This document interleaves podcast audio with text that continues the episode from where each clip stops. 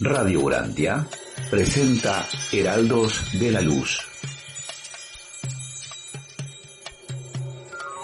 Coloquios sobre las enseñanzas del libro de Urantia.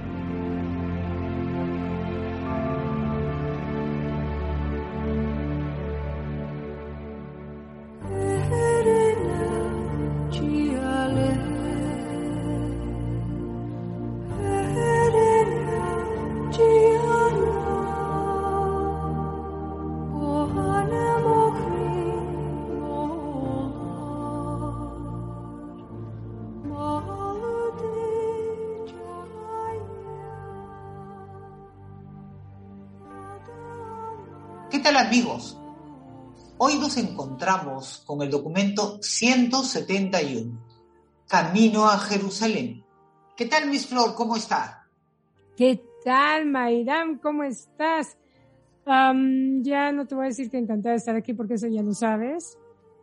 Bueno, pero a lo mejor nuestros amigos que no están oyendo, algunos no saben entonces, ¿sabes qué? Sí, lo voy a volver a decir. Estoy encantada de estar aquí porque Ay, ay, ay. Verdaderamente esta revelación, no sé si te pase a ti, pero a mí me pasa que entre más la leo, entre más la platico, entre más la converso, oye, más me gusta. ¿Te pasa a ti también? Porque... No, solamente más me, más me gusta, sino que adicionalmente a eso eh, se esclarecen cada vez cada parte y cada presencia del maestro en donde estuviera. Y eso creo que en el caso personal, me permite entender cada vez mejor su mensaje. Sí, estoy de acuerdo. Y además, ¿sabes qué? Como que hacemos al maestro más nuestro, ¿no? Más cercano, sí, sí. O nos acercamos más a él, eso es muy bonito, claro. Bueno, mis, entonces vamos a estar con el documento 171 Camino a Jerusalén. Le comento algo. Al día siguiente del memorable sermón sobre el reino del cielo, Jesús anunció que el próximo día él y los apóstoles partirían para asistir a la Pascua en Jerusalén, visitando numerosas ciudades del sur de Perea por el camino. Bueno, mira, el discurso sobre el reino y el anuncio de que iría a la celebración de la Pascua hicieron que todos sus seguidores pensaran que salía hacia Jerusalén para inaugurar el reino temporal de la supremacía judía. Bueno, dijera lo que dijese Jesús sobre el carácter no material del reino, no podía eliminar completamente de la mente de sus oyentes judíos la idea de que el Mesías establecería algún tipo de gobierno nacionalista con sede central en Jerusalén. Lo que Jesús dijo en su sermón del sábado tan solo consiguió confundir a la mayoría de sus seguidores. Muy pocos fueron esclarecidos por el discurso del maestro. Los líderes comprendieron algo de sus enseñanzas sobre el reino interior. ¿Recuerdas esa frase que dijo, el reino del cielo dentro de ustedes? Bueno, esa fue la frase que él dijo y que ellos comprendieron un poco mejor. Pero también sabían que había hablado de otro reino futuro y este era el reino que ellos creían que estaba a punto de ir a Jerusalén para establecer.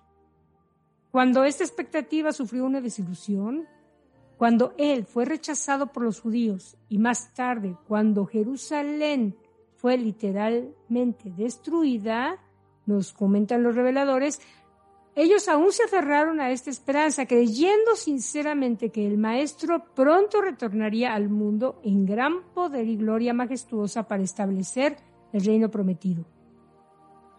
Y fue ese domingo por la tarde cuando Salomé, la madre de Santiago y Juan Cebedeo, Vino donde Jesús con sus dos hijos apóstoles y, como si se dirigiera a un potentado oriental, intentó que Jesús le prometiera por adelantado otorgarle lo que ella le pidiese.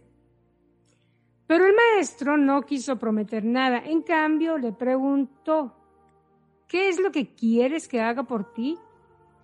Entonces respondió Salomé, Maestro, ahora que vayas a Jerusalén para establecer el reino, quisiera pedirte por adelantado que me prometas que estos mis hijos sean honrados contigo, uno sentado a tu diestra y el otro sentado a tu izquierda en tu reino. Cuando Jesús escuchó el pedido de Salomé, dijo, Mujer, no sabes qué es lo que me pides. Luego, fijando la mirada en los ojos de los dos apóstoles buscadores de honor, dijo, Teniendo en cuenta que hace mucho que los conozco y los amo, que aún he vivido en la casa de su madre, que Andrés les ha encargado que estén conmigo en todo momento. Por todo esto, han permitido que su madre venga a verme en secreto con esta petición indecorosa. Pero yo les pregunto, ¿son capaces de beber de la copa de la que estoy a punto de beber? Sin titubeo, Santiago y Juan contestaron, sí, maestro, sí somos capaces. Dijo Jesús. Me apesadumbra ver que no saben por qué vamos a Jerusalén. Me duele que no comprendan la naturaleza del reino. Me desilusiona que traigan a su madre para que me haga esta petición. Pero yo sé que me aman en su corazón. Por eso declaro que en verdad beberán de mi copa amarga y compartirán de mi humillación. Pero que se sienten a mi derecha y a mi izquierda, no está en mi poder darles. Esos honores están reservados para los que han sido designados por mi Padre. Para entonces Alguien había llevado a Pedro y a los otros apóstoles la noticia de esta conferencia y estaban ellos muy indignados de que Santiago y Juan buscaran ser preferidos entre los demás y que fueran en secreto con su madre a hacer esta petición.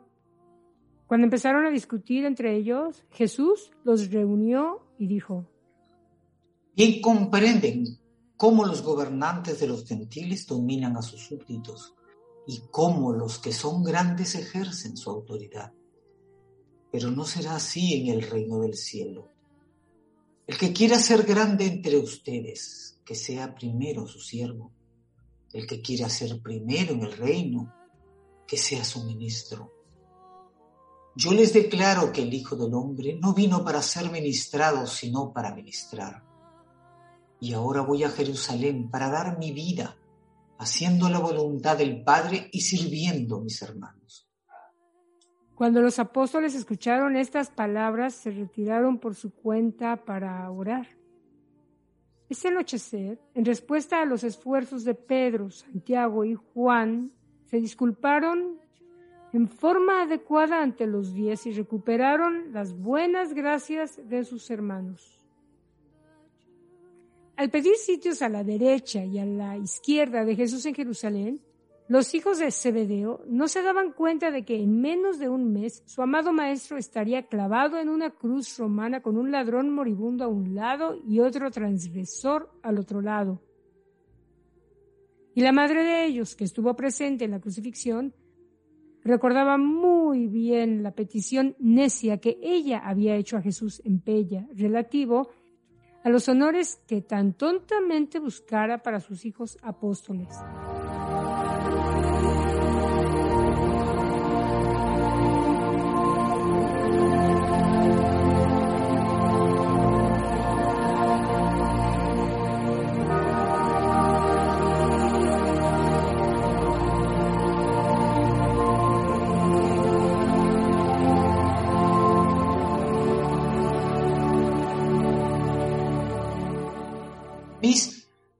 Nos hablan mucho de Pella.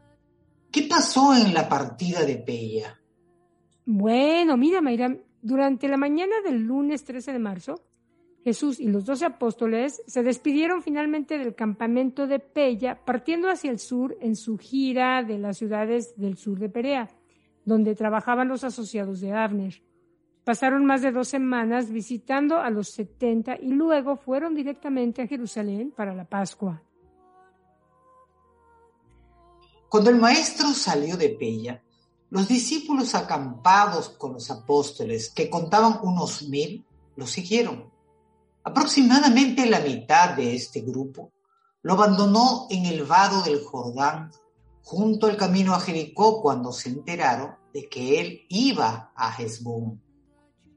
Y después de que él había predicado el sermón sobre el calcular los gastos, se dirigieron a Jerusalén, mientras que la otra mitad lo siguió por dos semanas visitando las ciudades del sur de Perea.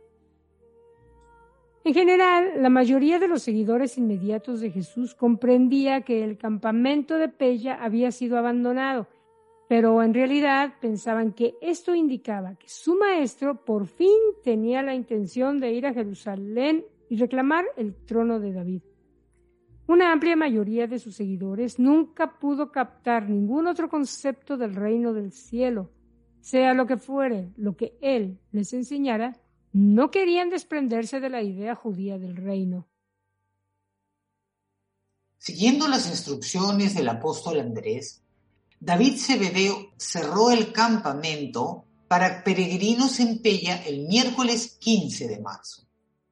En ese entonces había unos 4.000 peregrinos residiendo allí, sin incluir a las más de mil personas que vivían con los apóstoles en lo que se conocía como el campamento de los maestros y que fueron al sur con Jesús y los doce.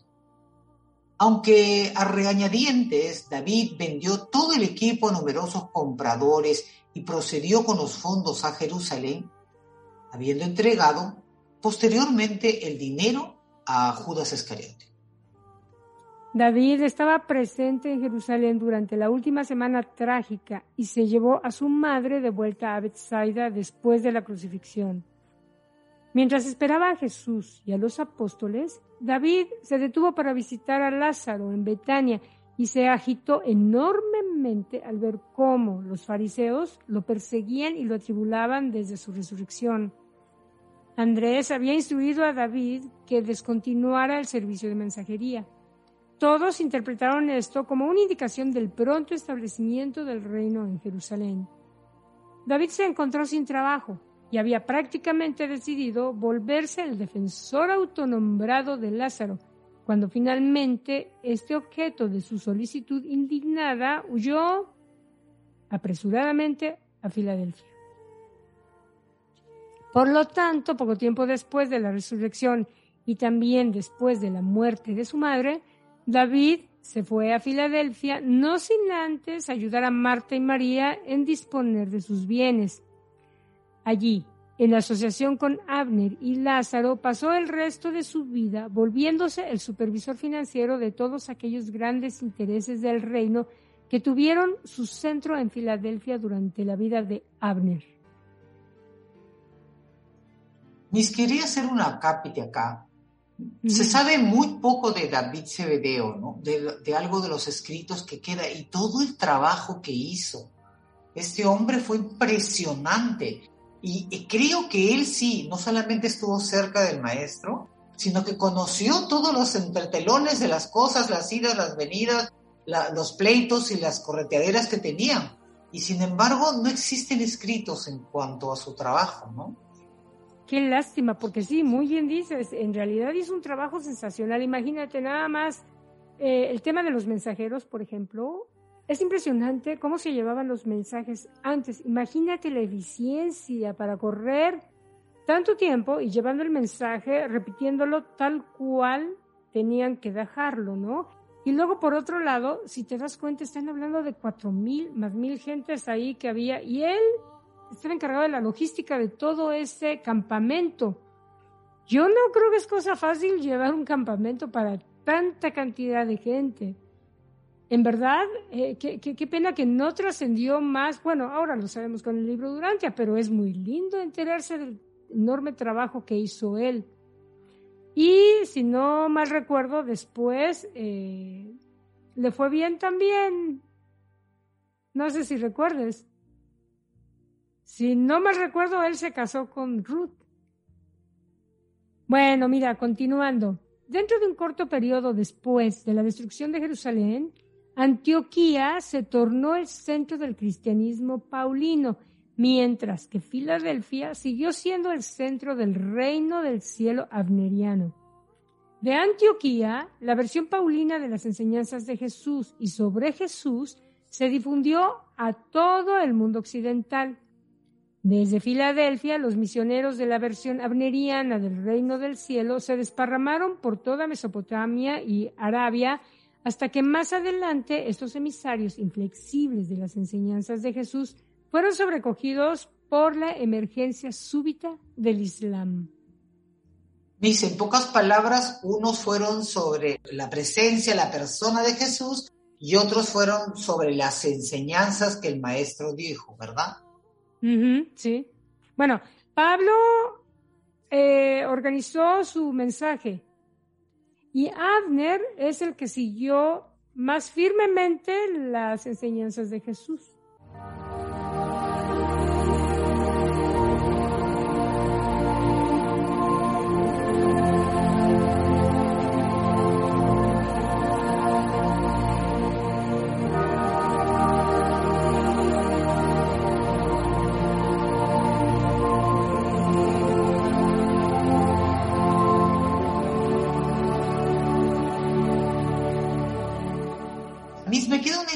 Grande. Eh, siempre me quedó la duda de cómo era esto de, esa parábola, cómo calcular el gasto.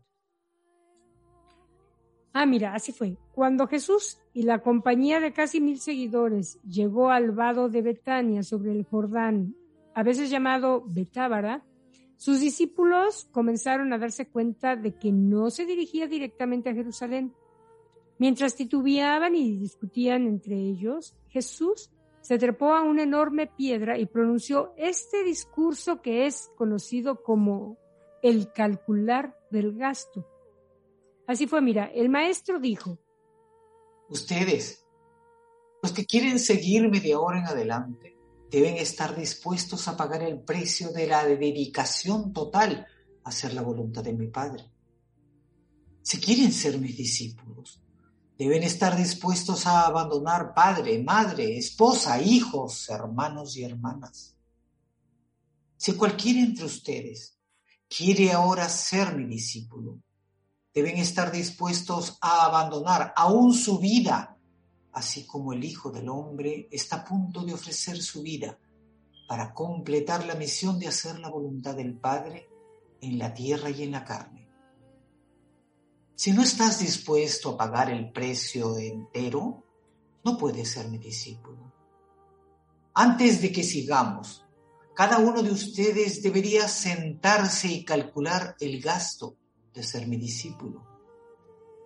¿Quién entre ustedes construiría una torre de vigilia sobre sus predios sin sentarse primero a sumar el costo y ver si tiene suficiente dinero para completar la obra? Si no calculas así el gasto. Después de haber echado los cimientos, es posible que descubras que eres incapaz de terminar lo que has comenzado. Y por lo tanto, todos tus vecinos se mofarán de ti diciendo, he aquí que este hombre empezó a construir, pero no puede terminar su obra. También, ¿qué rey cuando se prepara a guerrear contra otro rey, no se sienta primero a asesorarse sobre si podrá, con diez mil hombres, luchar contra el que se enfrenta con veinte mil. Si el rey no puede enfrentarse con su enemigo porque no está preparado, envía un embajador a este otro rey, aunque se encuentre muy lejos, pidiéndole términos de paz. Ahora bien, cada uno de ustedes debe sentarse y calcular el gasto de ser mi discípulo. De ahora en adelante, no podrás seguirnos escuchando las enseñanzas y contemplando las obras, Tendrás que enfrentar amargas persecuciones y dar prueba de este Evangelio frente a un desencanto aplastante. Si no estás dispuesto a renunciar a todo lo que eres y a dedicar todo lo que tienes, no mereces ser mi discípulo.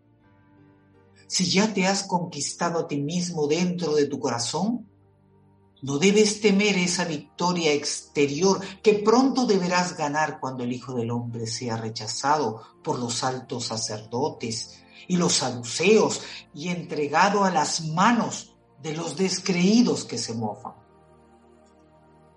Ahora debes examinarte para hallar tu motivación de ser discípulo mío.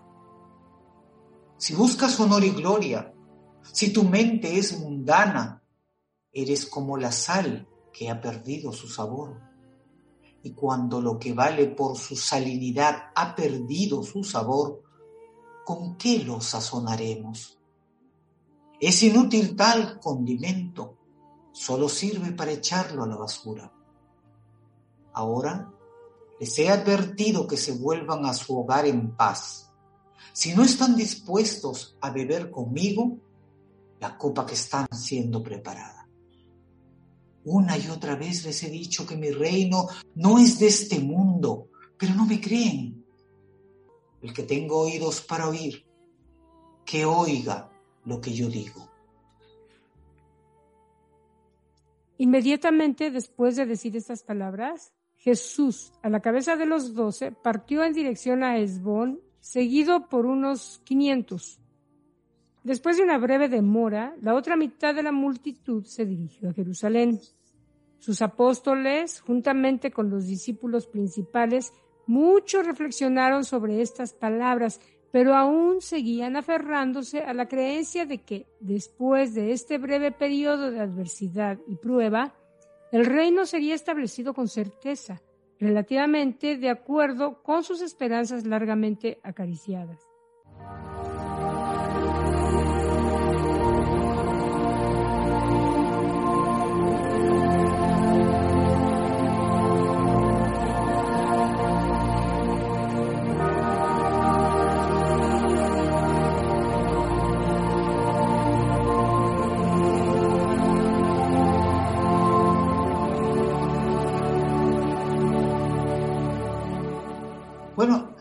También esta gira en Perea, mis, eh, realmente durante más de dos semanas, Jesús y los doce, seguidos por una multitud de varios centenares de discípulos, viajaron por el sur de Perea, visitando todas las ciudades en las que laboraban los setenta.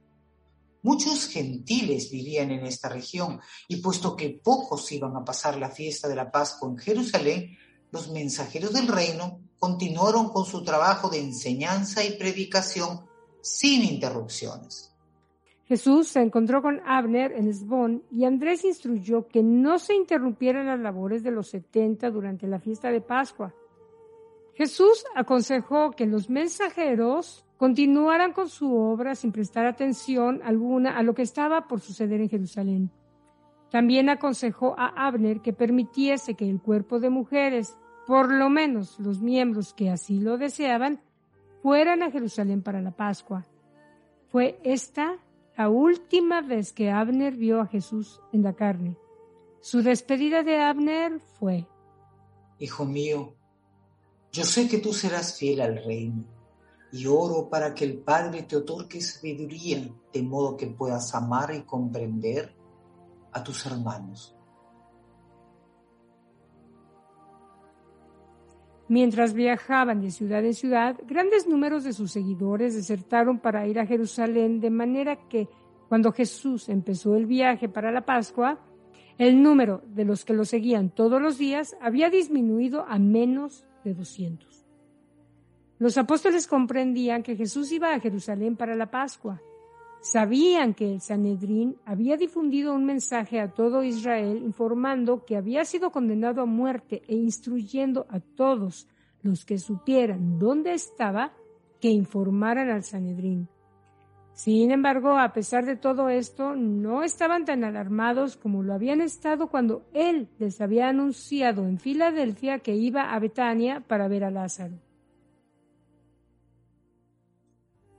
Este cambio de actitud de un temor tan intenso a un estado de discreta expectativa se debía sobre todo a la resurrección de Lázaro. Habían llegado a la conclusión de que Jesús podría, en caso de urgencia, afirmar su poder divino y avergonzar a sus enemigos. Esta esperanza, combinada con su fe más profunda y madura en la supremacía espiritual de su Maestro, era la fuente del valor exterior manifestado por sus seguidores inmediatos, quienes ahora se prepararon para seguirle a Jerusalén y hacer frente directamente a la declaración abierta del Sanedrín de que debía morir. La mayoría de los apóstoles y muchos de sus discípulos más íntimos no creían posible que Jesús muriese. Ellos, creyendo que Él era la resurrección y la vida, lo consideraban inmortal y ya triunfante sobre la muerte. ¿Y qué pasó en la enseñanza en Libias? Ah, bueno, mira, el miércoles 29 de marzo, al atardecer, Jesús y sus seguidores acamparon en Libias, camino de Jerusalén, después de haber completado su gira de las ciudades del sur de Perea. Fue durante esta noche en Libias cuando Simón el Celote y Simón Pedro habiendo conspirado para recibir en este sitio más de 100 espadas, las cuales fueron distribuidas a todos los que quisieron aceptarlas y ceñírselas ocultas bajo sus mantos. Simón Pedro aún llevaba la espada la noche de la traición del maestro en el jardín.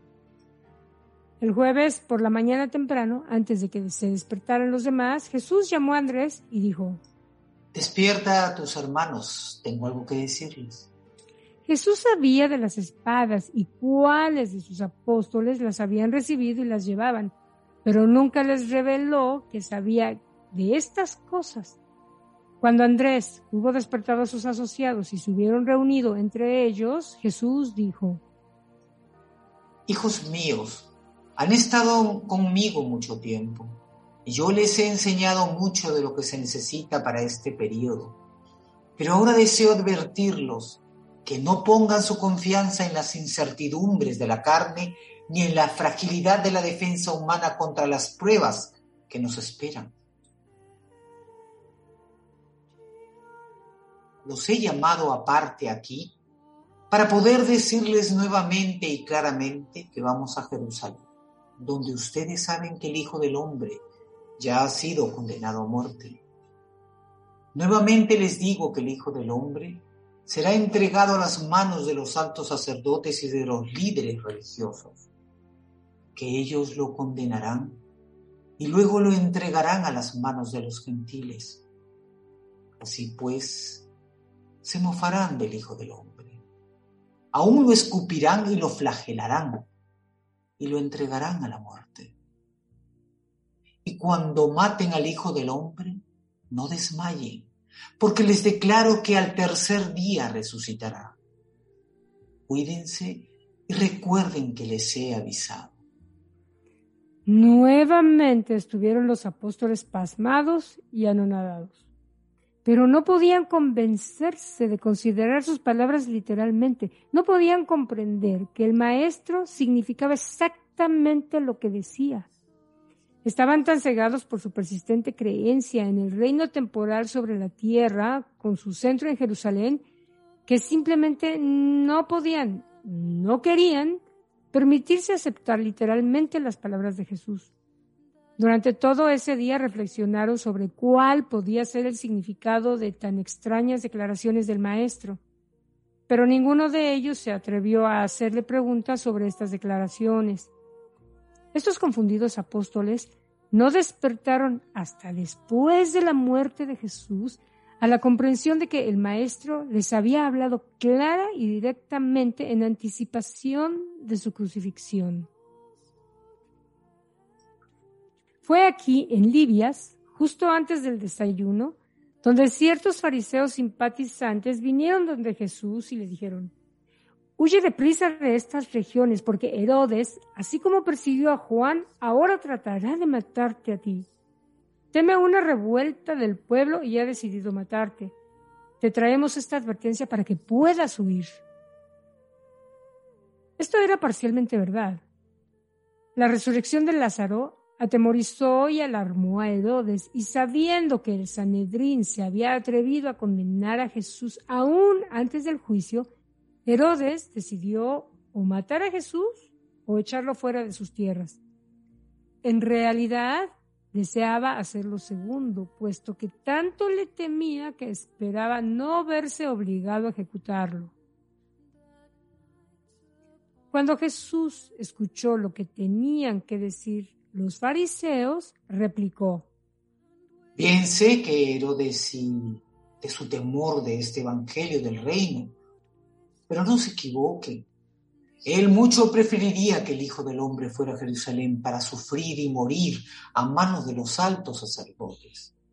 No anhela, habiéndose manchado las manos con la sangre de Juan, responsabilizarse de la muerte del Hijo del Hombre.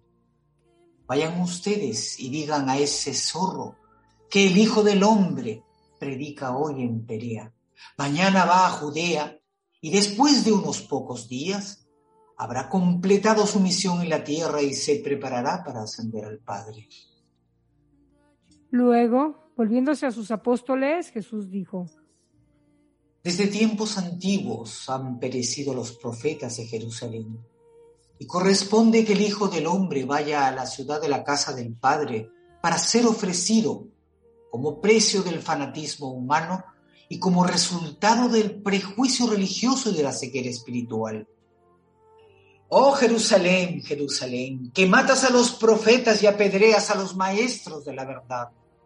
¿Cuántas veces hubiera querido juntar a tus hijos así como una gallina junta sus polluelos bajo sus alas pero no me dejaste hacerlo. He aquí que tu casa pronto quedará desolada. Muchas veces querrás verme, pero no podrás. Me buscarás entonces, pero no me hallarás. Y cuando hubo hablado, se volvió a los que lo rodeaban y dijo, Sin embargo, vayamos a Jerusalén a asistir a la Pascua y hacer lo que nos corresponde para satisfacer la voluntad de Padre en el cielo. Era un grupo confuso y turbado de creyentes el que este día siguió a Jesús hasta Jericó.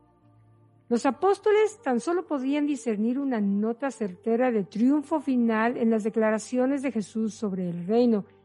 No podían dejarse llevar a este punto en que estuviesen dispuestos a captar las advertencias de una inminente catástrofe.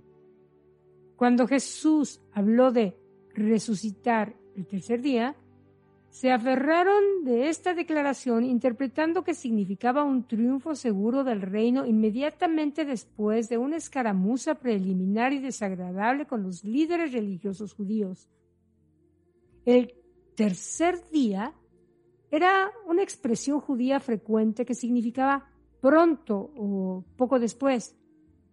Cuando Jesús habló de resucitar, pensaron que se refería a que resucitaría el reino. Jesús había sido aceptado por estos creyentes como el Mesías, y los judíos poco o nada sabían de un Mesías sufriente.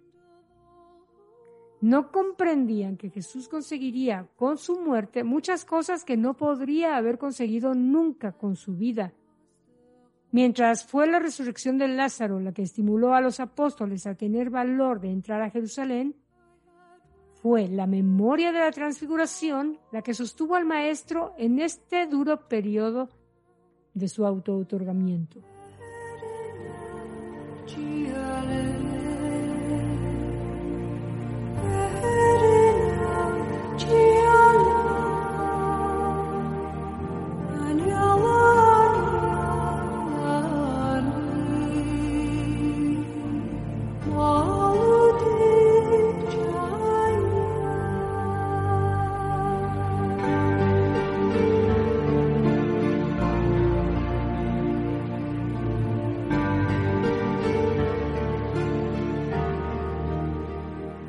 Estamos compartiendo heraldos de la luz. En instantes continuamos.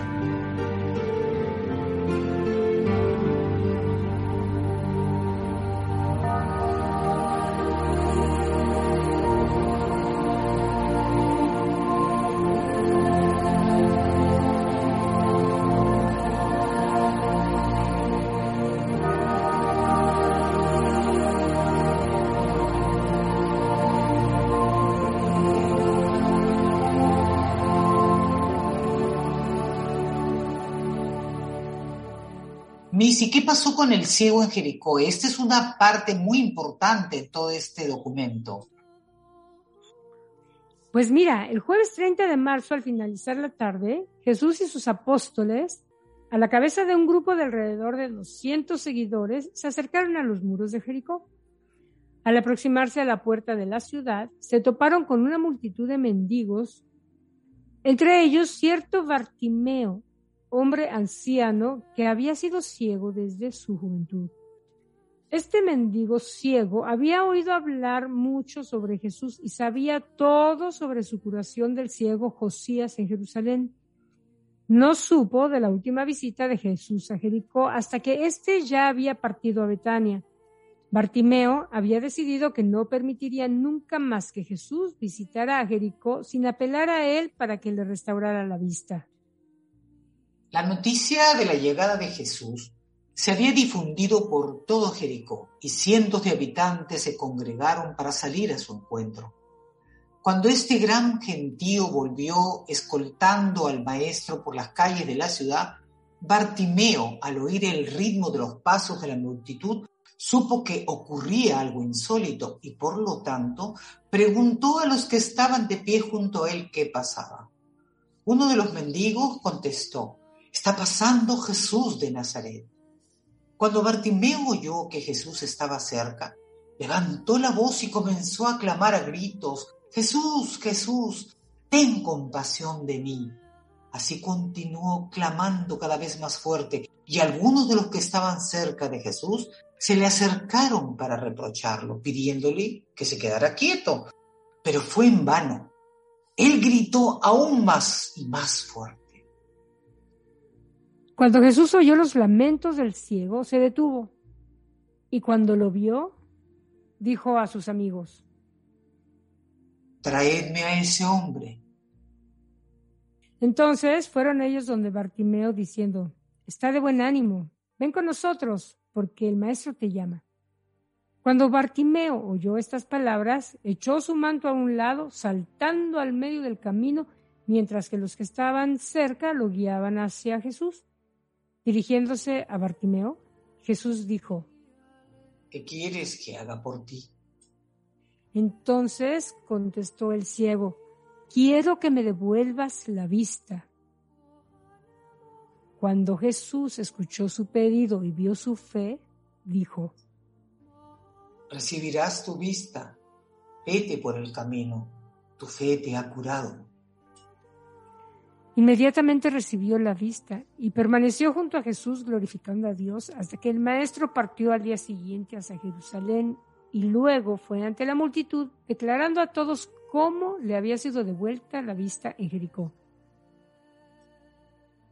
Miss, yo le quiero comentar algo que aquí en la visita a Saqueo, en este documento, realmente me parece muy interesante lo que sucedió, pero cuéntanos, Aclárenos cómo fue la visita a Saqueo. Bueno, cuando la procesión del maestro entró a Jericó, era cerca de la puesta del sol y dispusieron pernoctar ahí. Al pasar Jesús frente a la aduana, Saqueo, el jefe publicano o recolector de impuestos, estaba de casualidad allí y mucho deseaba ver a Jesús. Este jefe publicano era muy rico y mucho había oído sobre este profeta de Galilea. Había resuelto que la próxima vez que Jesús visitara Jericó, quería ver qué clase de hombre era este. Por lo tanto, Saqueo trató de abrirse paso entre el gentío, pero este era demasiado grande y siendo él bajo de estatura, no podía ver por encima de la cabeza de la gente. Así pues, el jefe publicano siguió a la multitud hasta que llegaron cerca del centro de la ciudad y no lejos de donde él vivía. Al ver que no podía abrirse paso en el gentío y pensando que Jesús tal vez cruzaría la ciudad sin parar, se adelantó corriendo y trepó a un sicómoro cuyas abundantes ramas pendían sobre el camino. Sabía que de esta manera podría ver bien al maestro cuando éste pasara. Y no sufrió una desilusión porque al pasar Jesús se detuvo y levantando la mirada a Saqueo dijo, Apresúrate, Saqueo, y baja, porque esta noche he de morar en tu casa. Cuando Saqueo oyó esas palabras asombrosas, estuvo a punto de caerse del árbol en su prisa por bajar, y acercándose a Jesús, expresó su gran gozo de que el maestro quisiera parar en su casa. es que tengo que parar un segundo porque sabes que me lleno, o sea, me, me, me, me carcajadas. Imagínate la escena. Va caminando eh, Jesús. Es que no, no, no solamente va desde ahí, Miss va desde atrás. Como era chatito, era muy enanito, entonces todo le parecía grande. ¿eh? Imagínese usted el maestro que medía pues un metro ochenta y tantos, el hombre era chaparrón. Entonces fue corriendo, se trepó al árbol más grande que había, porque se empinaba y no llegaba a ver nada. Entonces se fue, se trepa al árbol y el, el maestro, que lógicamente creo que el otro seguía gritando, lo único que le dice, que ya sabía quién era. O sea, saqueo, bájate, una vez vamos a la casa. Y el pobre, ah, eh, ¿me entiende? De la emoción, casi se rompe la cabeza, ¿sabe Dios qué? Porque se, se, cayó, ¿no? O sea, casi se cae. O sea, esa escena me parece tan, tan humorísticamente redactada por, por, sin duda, por los reveladores. O sea, me parece que ese, ese era el sentido del humor que tenía el maestro, sano, ¿me entiendes? O sea, era ocurrente. Es que es verdad, mientras estás diciendo, me puedo imaginar al maestro volteando los ojos hacia arriba, viendo al tipo en la rama, soltando la carcajada. No, y además, no solo eso, sino que además le dice, oye, bájate porque además me voy a quedar contigo en tu casa. me encantó, es muy bueno. Bueno, perdón, ya, ya reímos. En fin, volviendo al tema. Em, fueron enseguida a la casa de saqueo y los que vivían en Jericó se sorprendieron mucho de que Jesús consintiera en morar con el jefe publicano. Aún mientras el maestro y sus apóstoles se detenían momentáneamente con saqueo en la puerta de su casa, uno de los fariseos de Jericó, de pie cerca, dijo, Podéis ver cómo este hombre ha ido a morar con un pecador, un hijo apóstata de Abraham que es extorsionador y ladrón de su propio pueblo. Cuando Jesús escuchó esto, bajó la mirada sobre Saqueo y sonrió. Entonces, Saqueo se subió sobre un taburete y dijo, Hombres de Jericó, oídme, tal vez sea yo publicano y pecador, pero el gran maestro ha venido a morar en mi casa y antes de que entre, yo os digo que donaré la mitad de mis bienes a los pobres y a partir de mañana, si algo he recolectado injustamente de algún hombre, le devolveré cuatro veces tanto. Voy a buscar la salvación con todo mi corazón y a aprender a hacer rectitud ante los ojos de Dios.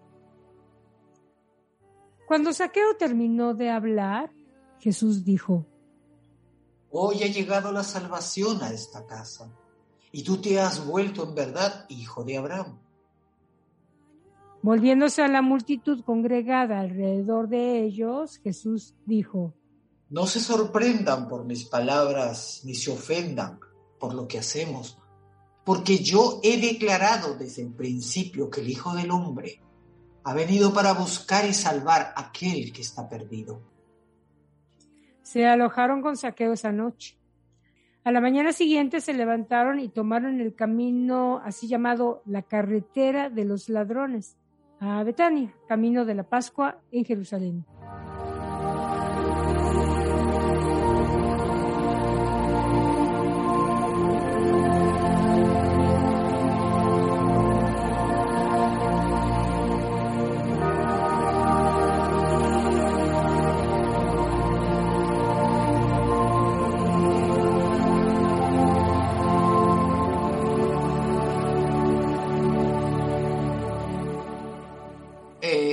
Punto 7 que estamos en estos documentos, Miss, nos habla mucho sobre al pasar Jesús.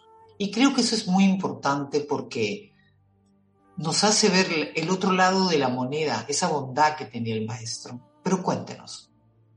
Bueno, sí, sí, tienes toda la razón, porque mira, eh, cómo influía él, ¿verdad? En, todo, toda la gente que andaba alrededor de él, fíjate, tan solo con pasar.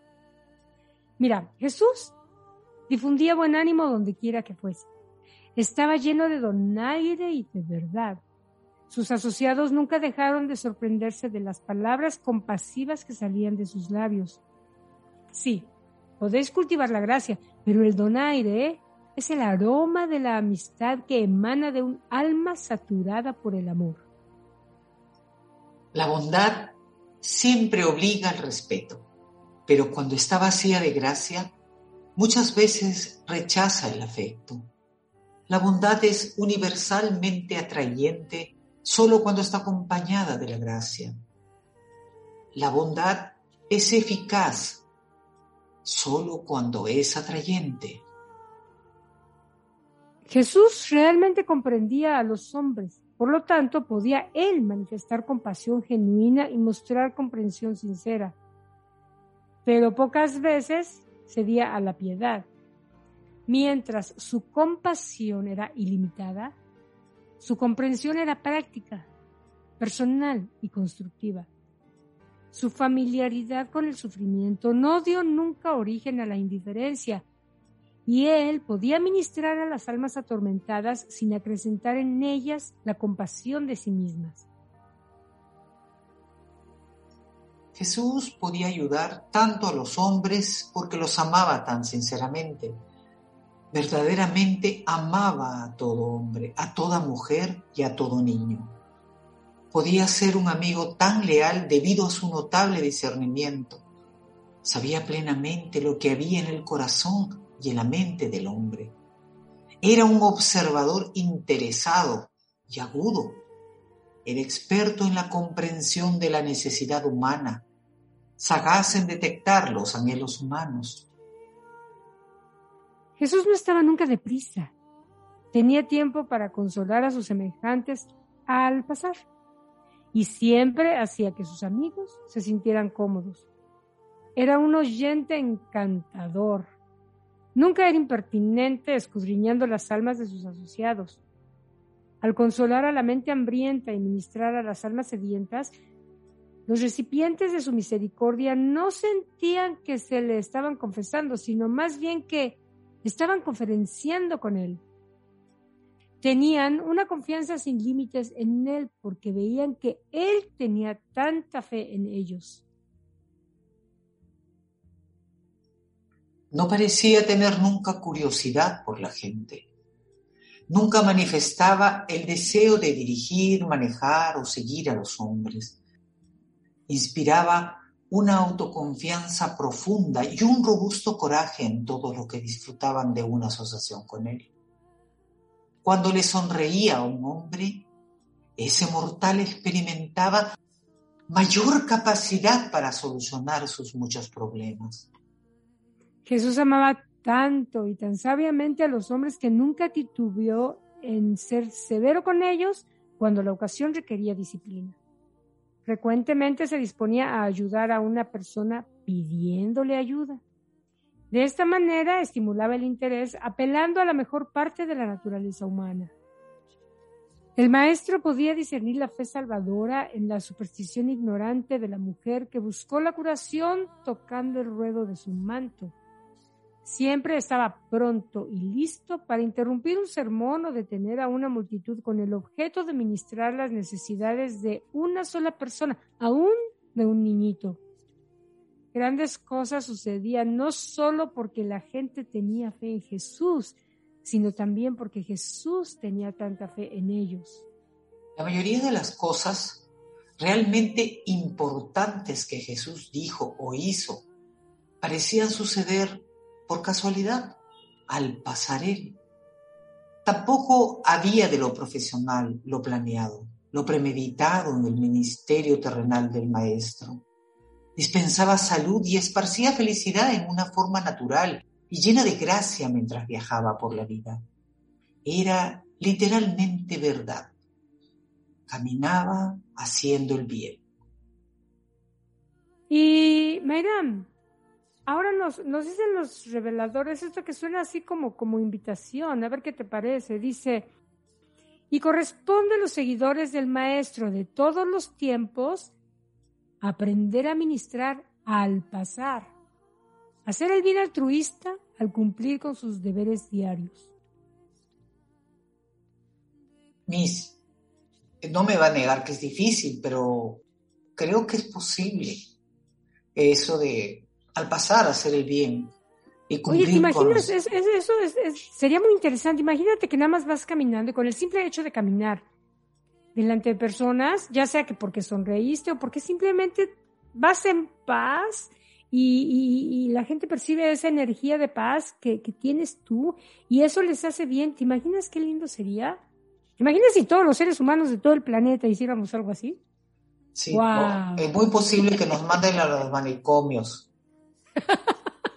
por el hecho de desearlo. Sí, por el hecho de estar sonriéndole a la gente y por decirle, ¿le ayudo? ¿Le sirvo? ¿Tiene usted algún problema? ¿En qué puedo ayudarlo? O sea, nos van a mandar, nos mandarían al manicomio, pues en estas generaciones terribles. Oye, habrá gente que se pueda sentir ofendida si le, ayudas, como que siente que, que estás sin querer diciéndole desvalida o algo así, ¿no?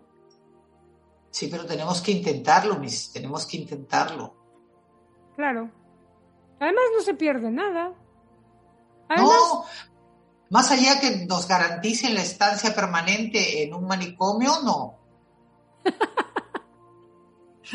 bueno, mira, si el manicomio se llama Los Mundos de Estancia, yo entro. sí, sí, qué bueno.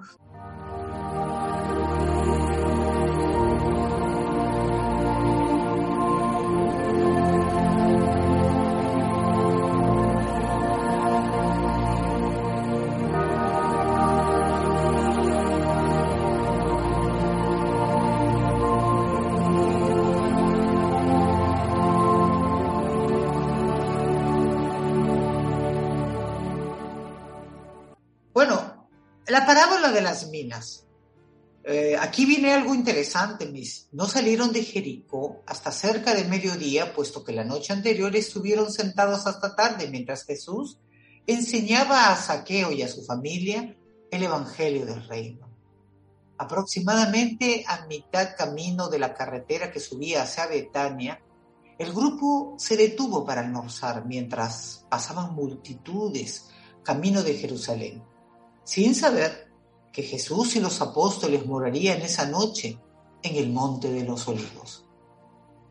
La parábola de las minas, a diferencia de la parábola de los talentos, que era para todos los discípulos, fue relatada más exclusivamente para los apóstoles y se basaba mayormente en la experiencia de Arquelao y su intento fútil de tomar las riendas del reino de Judea. Esta es una de las pocas parábolas del maestro cimentada en un personaje histórico auténtico. No es extraño que surgiera Arquelao a la mente, puesto que la casa de saqueo en Jericó estaba muy cerca del adornado palacio de Arquelao y su acueducto pasaba a lo largo del camino por el cual habían partido ellos de Jericó. Dijo Jesús, creen que el Hijo del Hombre va a Jerusalén para recibir un reino, pero yo declaro que están destinados a sufrir una desilusión. ¿Acaso no recuerdan la historia de cierto príncipe que fue a un país lejano para recibir un reino, pero aún antes de poder retornar, los ciudadanos de su provincia, que en su corazón ya lo habían rechazado, enviaron una delegación tras él que decía, no toleramos que este hombre reine sobre nosotros. Así como este rey fue rechazado en el gobierno temporal, del mismo modo el Hijo del Hombre será rechazado en el gobierno espiritual. Nuevamente declaro que mi reino no es de este mundo, pero si el Hijo del Hombre hubiera recibido el gobierno espiritual de su pueblo, habría aceptado tal reino de las almas de los hombres y habría reinado sobre tal dominio de corazones humanos. A pesar de que ellos rechazan mi gobierno espiritual sobre ellos, yo retornaré nuevamente para recibir de otros el mismo reino del Espíritu que ahora me niegan. Verán que el Hijo del Hombre será rechazado ahora Pero en otra época, lo que ahora rechazan los hijos de Abraham será recibido y exaltado. Ahora bien, como el noble rechazado de esta parábola, yo quiero llamar ante mí a mis doce siervos, los mayordomos especiales, y dando a cada uno de ustedes la suma de una mina. Quiero advertirles que cumplan bien con mis instrucciones de dirigente comercio, con su fondo fiduciario, durante mi ausencia, para que tengan algo con que justificar su mayordomía cuando yo retorne y se les pida cuentas. Si este hijo rechazado no volviese, otro hijo será enviado para recibir este reino. Y este hijo enviará luego por todos ustedes para recibir su informe de mayordomía y para regocijarse de sus ganancias. Y cuando estos mayordomos fueron llamados posteriormente para rendir cuentas, se adelantó el primero diciendo, Señor, con tu mina yo he hecho diez minas más. Y su amo le dijo, bien hecho, eres un buen siervo, como te has demostrado fiel en este asunto, te daré autoridad sobre diez ciudades. Vino el segundo diciendo, la mina que me dejaste, Señor, ha producido cinco minas. Y el amo dijo, por lo tanto, te haré yo gobernante de cinco ciudades. Así sucesivamente con todos los otros, hasta que el último de los siervos, al ser llamado para rendir cuentas, dijo, Señor, he aquí tu mina que he guardado celosamente en esta servilleta. Esto hice porque tuve miedo de ti Creí que fueras irrazonable viendo que tomas lo que no pusiste y ciegas lo que no sembraste. Entonces dijo el amo, oh siervo negligente e infiel, por tu propia boca te juzgaré. Sabías que yo ciego lo que aparentemente no he sembrado, por lo tanto sabías que te pediría cuentas. Sabiéndolo, por lo menos deberías haber dado mi dinero al banquero para que a mi vuelta yo tuviera como el interés apropiado. Luego dijo este gobernante a los que estaban cerca, quítenle la mina a este siervo infiel y denla al que tiene las diez minas. Cuando le recordaron al Señor que aquel ya tenía diez minas, él dijo, a todo aquel que tenga, más se les dará. Pero aquel que no tiene, aun lo poco que tenga, se le quitará. Luego, los apóstoles intentaron entender la diferencia entre el significado de esta parábola y el de la anterior parábola de los talentos, pero Jesús solo dijo, en respuesta a sus muchas preguntas, Reflexionen bien sobre estas palabras en su corazón hasta que cada uno de ustedes halle el verdadero significado. Fue Natanael quien también enseñó el significado de estas dos parábolas en años posteriores, resumiendo sus enseñanzas en estas conclusiones. Seguramente te acuerdas, Maidam, que nos platican los reveladores al respecto. La primera, la habilidad es la medida práctica de las oportunidades de la vida. No serás nunca responsable por cumplir con lo que está más allá de tus habilidades.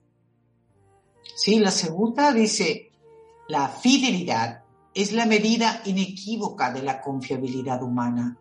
Aquel que es fiel en las pequeñas cosas, también probablemente exhibirá fidelidad en todo que sea de acuerdo con sus dotes.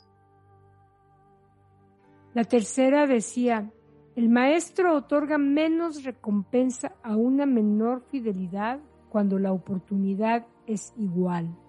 La cuarta nos indica, Él otorga la misma recompensa por igual fidelidad cuando hay menos oportunidad.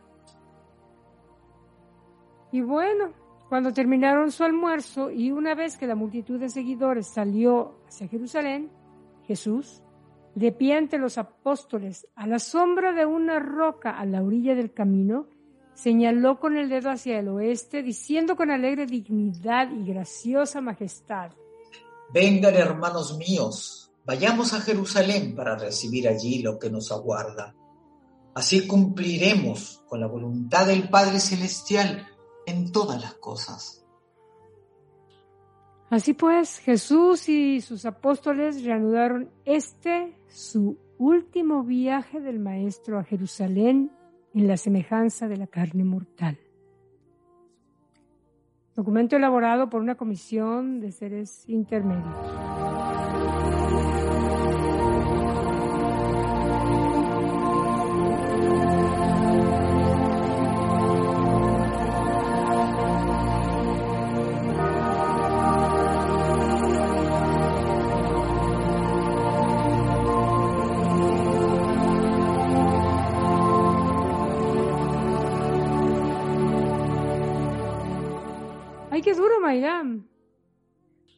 Sí, pero que, que el documento en sí, Miss, es eh, de mucho, mucho, mucho discernimiento, fíjese. Al maestro le encantaba mucho lo de las parábolas, pero este, yo creo que nunca, pasaron, deben haber pasado muchísimos años para retomar el tema de volver a hacer, entenderlas, ¿no? Porque era un poco difícil, Miss. Era un poco Sí, difícil. sí. La verdad es que sí, te doy toda la razón. Pero oye, em, aquí vemos dos cosas. Una, bueno, la parte cómica que ya la comentamos de saqueo. Y la otra, oye, Jesús, ¿cuántas veces habló y hasta además con detalle de lo que era su muerte? Por eso cuando yo digo, ¿cuántas veces vivió su muerte? O sea, mentalmente la vivió muchísimas veces y finalmente, bueno, la vivió en acción, ¿no?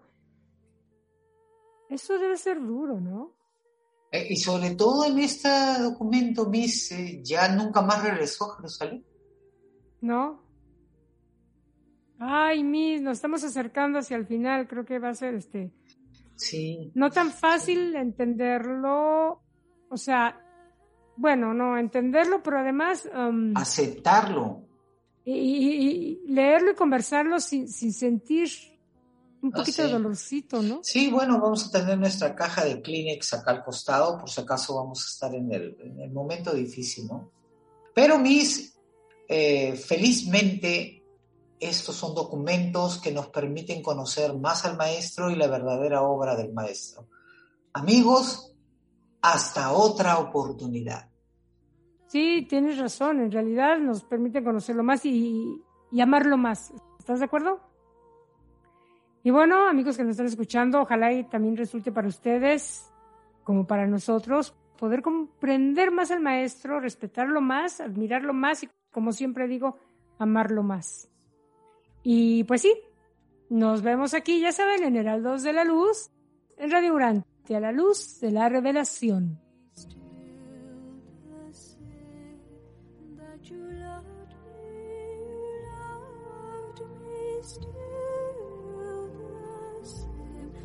You loved me, you loved me still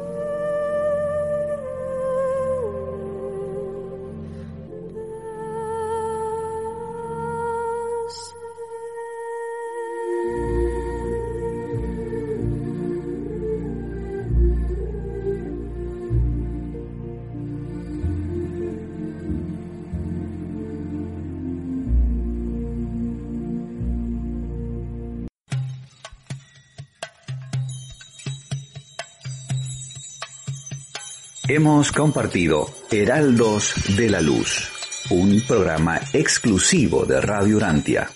Producción y locución de Flor Robles y Mayram Duranda. Radio Urantia, la luz de la revelación.